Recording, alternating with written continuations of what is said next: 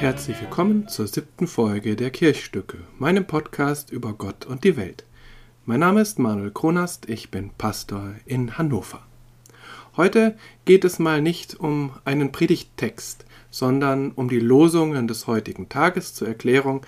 Ich nehme diesen Text auf am Freitag, den 4. Juni 2021. Für diejenigen, die nicht genau wissen, was die Losungen sind, es gibt eine alte Tradition der Herrenhuter Brüdergemeinde, also einer alten christlichen pietistischen Vereinigung, und die haben eine Liste, einen Fundus von Versen aus dem Alten Testament. Und aus dieser Liste, aus diesem Fundus wird jedem Tag ein bestimmter Vers zugelost, die sogenannte Losung. Zu diesem alttestamentlichen Bibelvers gibt es dann jeweils noch einen Vers aus dem Neuen Testament, der wird nicht zugelost, sondern der ist sozusagen mit diesem alttestamentlichen Vers fest verbunden. Nun also die Losung des heutigen Tages, also des 4. Juni 2021, steht ziemlich am Anfang der Bibel.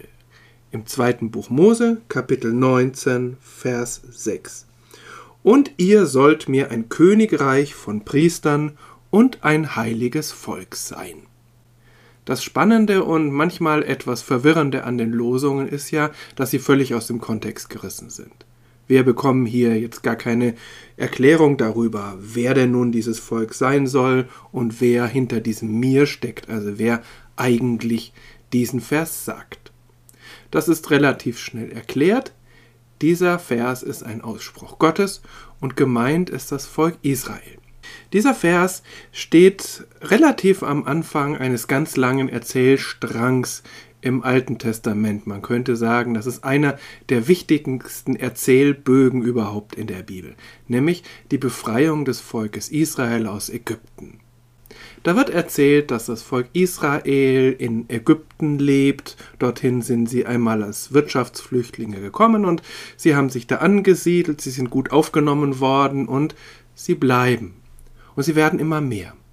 Und irgendwann wird das Volk, das ursprünglich dort lebt, also die Ägypterinnen und Ägypter, die werden misstrauisch und beginnen diese Fremdlinge anzufeinden, zu unterdrücken und sie auch immer wieder zu Arbeiten heranzuziehen. Also sie dürfen Paläste und andere Großbauwerke gerne mitbauen.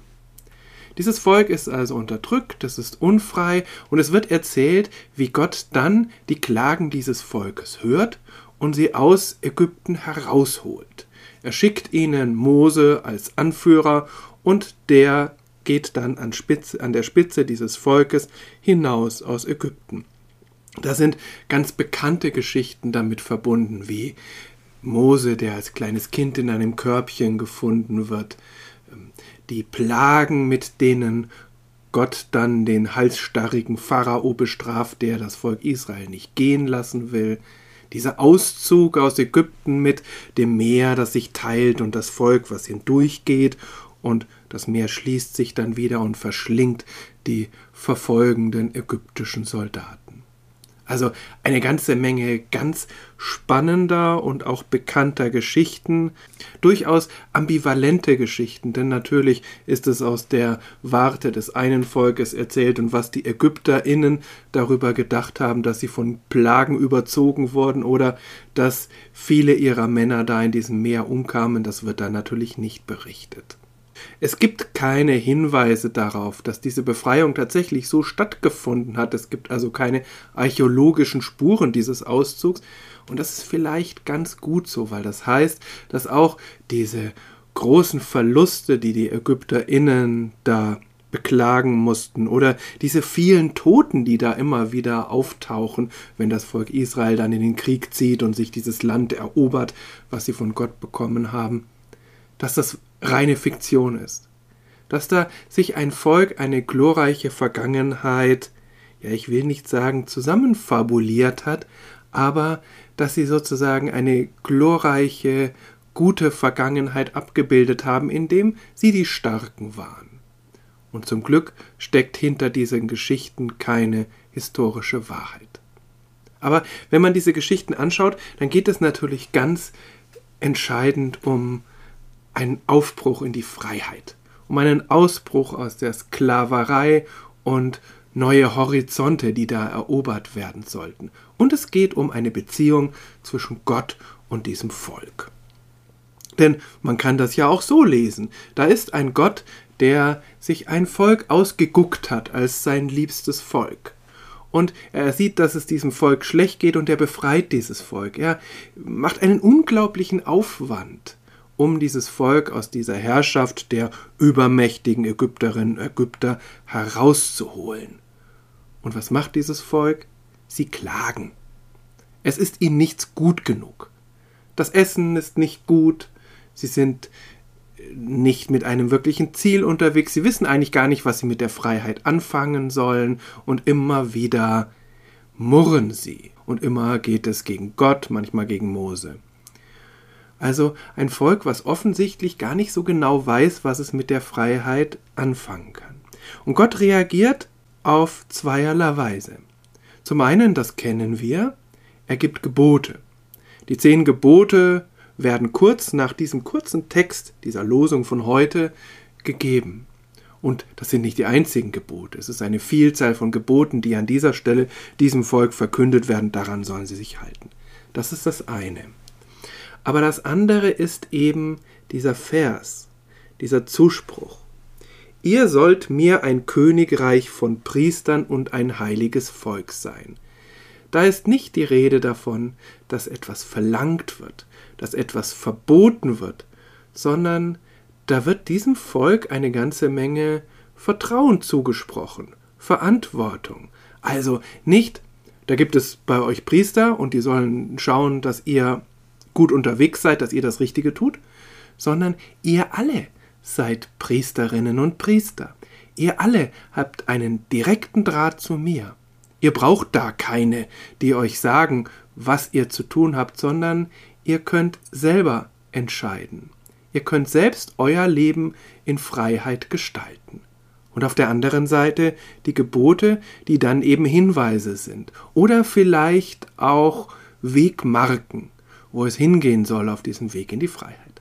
Aber ganz wichtig ist, es soll eine Freiheit sein. Und das Tragische für Gott ist, dass dieses Volk Israel mit der Freiheit gar nicht gut zurechtkommt.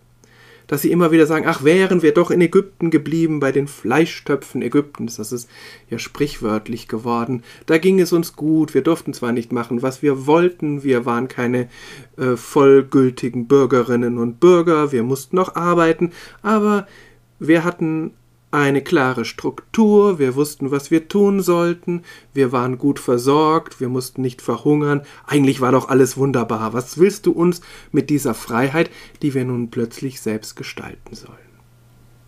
Und dann, ja, spricht fast ein wenig Verzweiflung auch aus diesem Vers, wenn Gott sagt, ihr seid doch, ihr seid doch selbstständige, mündige Menschen, ihr könnt doch mit eurer Freiheit verantwortlich umgehen? Warum sehnt ihr euch danach, nicht frei zu sein? Und das finde ich eine ganz, eine ganz zeitlose Fragestellung, die auch heute noch ihre Gültigkeit hat. Denn es ist ja gar nicht so einfach, wirklich frei zu sein. Im Moment wird wieder darüber diskutiert, über die Bewohner der östlichen Bundesländer. Da wird ein Demokratiedefizit beklagt. Und ich finde das unglaublich unfair und ungerecht, denn es ist ja nun nicht so, dass die Menschen in den westlichen Bundesländern nun wirklich alle Profis sind in der Demokratie, sondern ich glaube, das ist überhaupt eine schwierige Sache, Demokratie zu leben. Und das ist egal, ob ich in Ostdeutschland oder in Westdeutschland lebe. Es gibt eben immer wieder Situationen, in denen ich vielleicht das Gefühl habe, meine Güte, Demokratie ist aber ganz schön schwer. Freiheit ist schwer. Denn Unfreiheit ist auch bequem. Ich brauche mir keine Gedanken darüber zu machen, was ich tun darf und was ich tun soll. Ich habe eine klare Linie. Ich brauche mir keine Gedanken darüber zu machen, wie ich miteinander umgehen soll, denn auch dafür gibt es Vorgaben.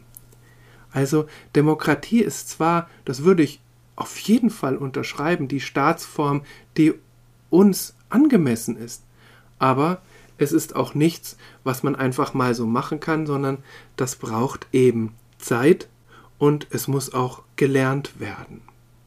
Und offensichtlich waren diese Menschen damals, die aus Ägypten herausgezogen sind und die Sehnsucht hatten nach dem Land, in dem Milch und Honig fließt, die waren vielleicht noch nicht wirklich reif dafür, für die Freiheit, dafür ihr Leben auf eigene Füße zu stellen, ihr Leben selbst zu gestalten. Und deshalb also nun dieser Zuspruch Gottes der damals gegeben wurde und der uns aber auch gilt. Ihr sollt mir ein Königreich von Priestern und ein heiliges Volk sein. Ich finde das, auch wenn wir es heute nicht mehr so ausdrücken würden, wirklich einen ganz starken Satz. Erst einmal diese Bevollmächtigung, etwas Besonderes zu sein, wir alle. Und auf der anderen Seite, das aber nicht allein für uns zu sein. Es heißt ja nicht, ihr alle seid Priesterinnen und Priester, sondern ein Königreich von Priestern, ein heiliges Volk. Das heißt also, ihr könnt Freiheit nur gemeinsam gestalten. Und auch das ist etwas, was zeitlos ist. Und auch das ist etwas, was wir uns heute ganz gut hinter die Ohren oder auf die Agenda schreiben können. Freiheit zu gestalten, gemeinsam. So viel zu dieser kurzen Losung aus dem zweiten Buch Mose, so viel zum siebten Kirchstück. Bis zum nächsten Mal. Alles Gute, bleiben Sie, bleibt gesund und behütet.